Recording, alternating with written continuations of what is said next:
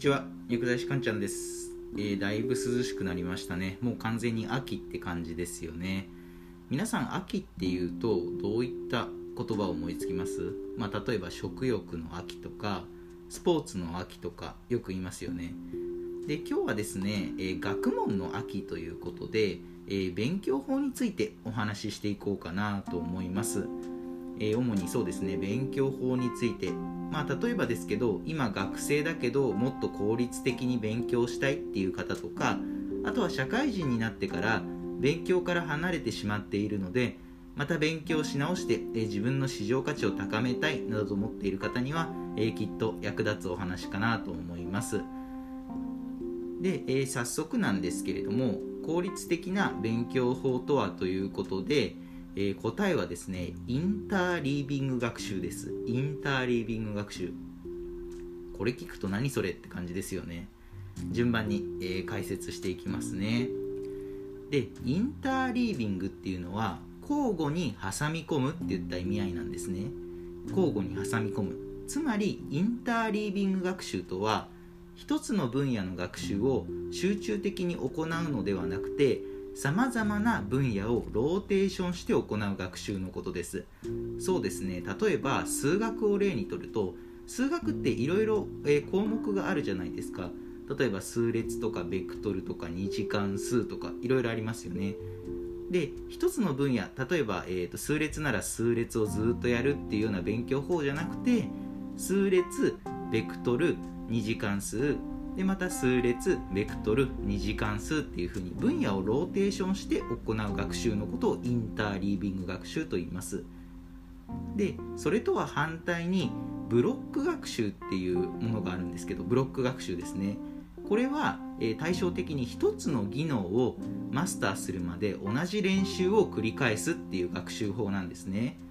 まあ、つまり先ほど言ったえー、1日ずっとベクトルの勉強をするとか1日ずっと数列の勉強をするっていうように、まあ、その一つの分野に、えー、絞ってずっと、えー、勉強を続けていくっていうような勉強法なんですけれども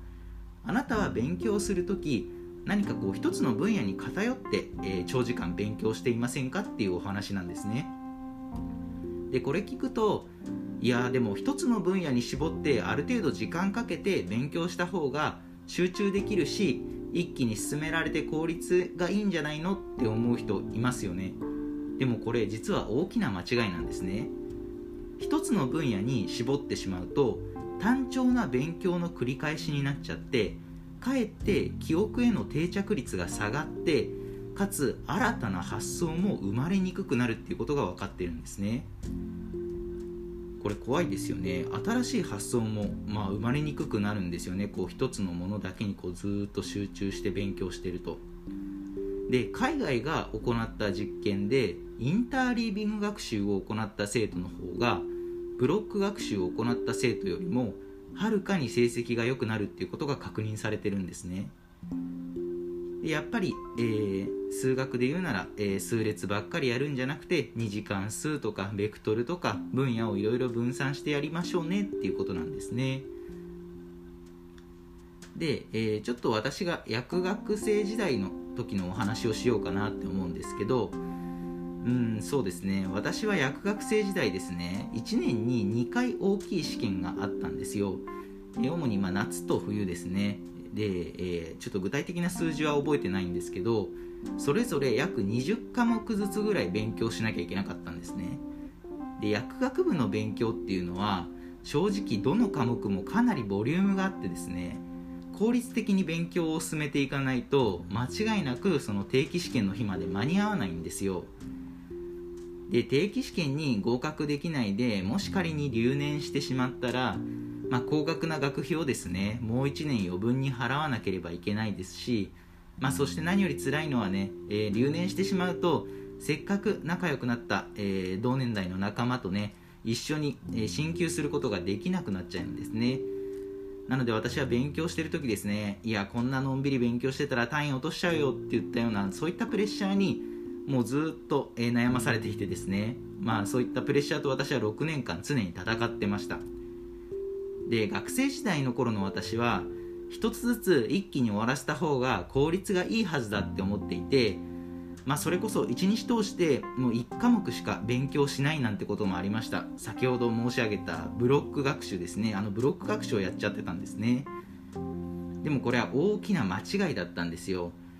でこれ勉強だと,、えーと、この話聞くとあそうなんだっていうふうに思うかもしれないんですけど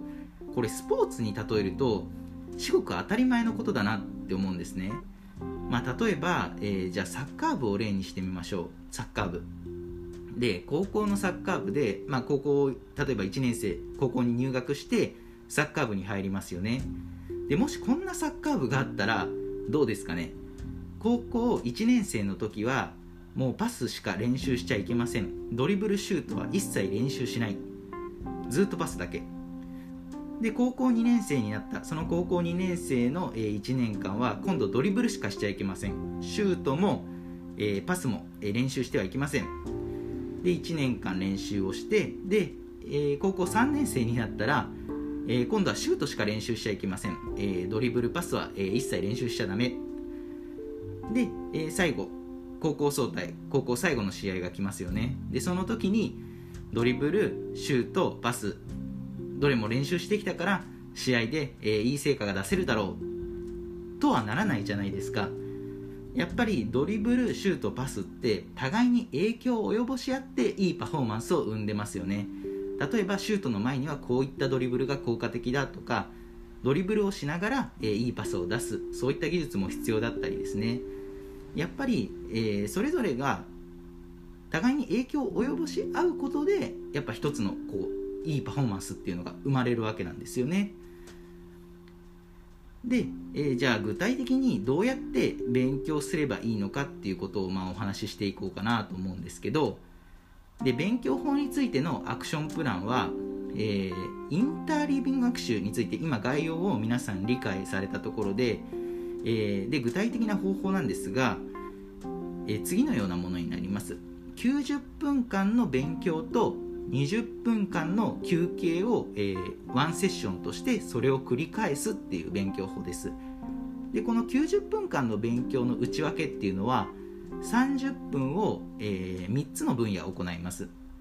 なので30分数列30分ベクトル30分2時間数で20分休憩っていったようなそういった流れですね。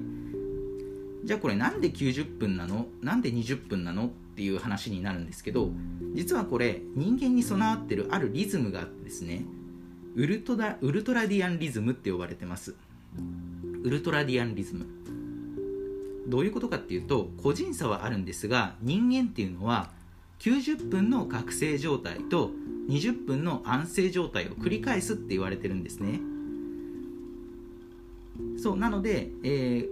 ー、必ず90分何か作業をしてその後20分間休憩っていうそういった人間の遺伝子レベルまで染み込んでいるリズムに沿って勉強すると一番効率がいいんですよ。で注意点は2つあります。でまず1つ目ジャンルの数は3つまでにしてください。でジャンルを増やしすぎちゃうと脳の処理能力を超えてしまう可能性があるんですね。例えば、えー、先ほどの数学の例で言うと数列ベクトル2次関数で3分野だったんですけどここにさらに三角関数とか加えちゃうと、えー、脳がパンクしちゃうのでジャンルは増やしすぎないようにしましょうっていうことですね。で注意点の2つ目は時間は必ず均等に振り分けましょう。例えば90分ではなくてもう勉強時間がもう時間的に60分しか取れないっていう場合でも必ず、えー、割る3をして、え、20分20分20分っていう風に必ず時間を均等に振り分けるようにしてください。で私が、まあ、このブロック学習よりインターリービング学習の方がはるかに効率的で成果が出やすいっていう事実を知ったのは実は薬剤師国家試験に合格して薬剤師として働き始めてからなんですよね。で今も思うんですけど、まあ、勉強が一番大変だった薬学生時代の時にもしインターリビング学習を知っていたらあんなに勉強のことで苦しむことはなかったのかもしれないっていうふうに私は今でもたまに後悔することがあるんですね、まあ、ただ勉強は学生時代で終わりではありません。人間っていうのはもう人生そのものが勉強つまりもう一生勉強なんですね。まあもちろん薬剤師ならなおさらですよね。大切なのはこのインターリービング学習という勉強法を知って実際にこれからの勉強に対する取り組み方をどう変えるかっていうところが一番大事なんですね。じゃあ最後、えー、今日のまとめですね。まず1つ目。勉強は1つの分野に集中するブロック学習ではなく90分間の勉強とあと20分間の休憩を繰り返す、えー、インターリービング学習にすること。で2つ2つ目ですね。人間は一生勉強です。人間は一生勉強。では今日の内容は以上になります。いかがだったでしょうか？あなたの人生がグッドライフになりますように薬剤師かんちゃんでした。また次回もお会いしましょう。さようなら。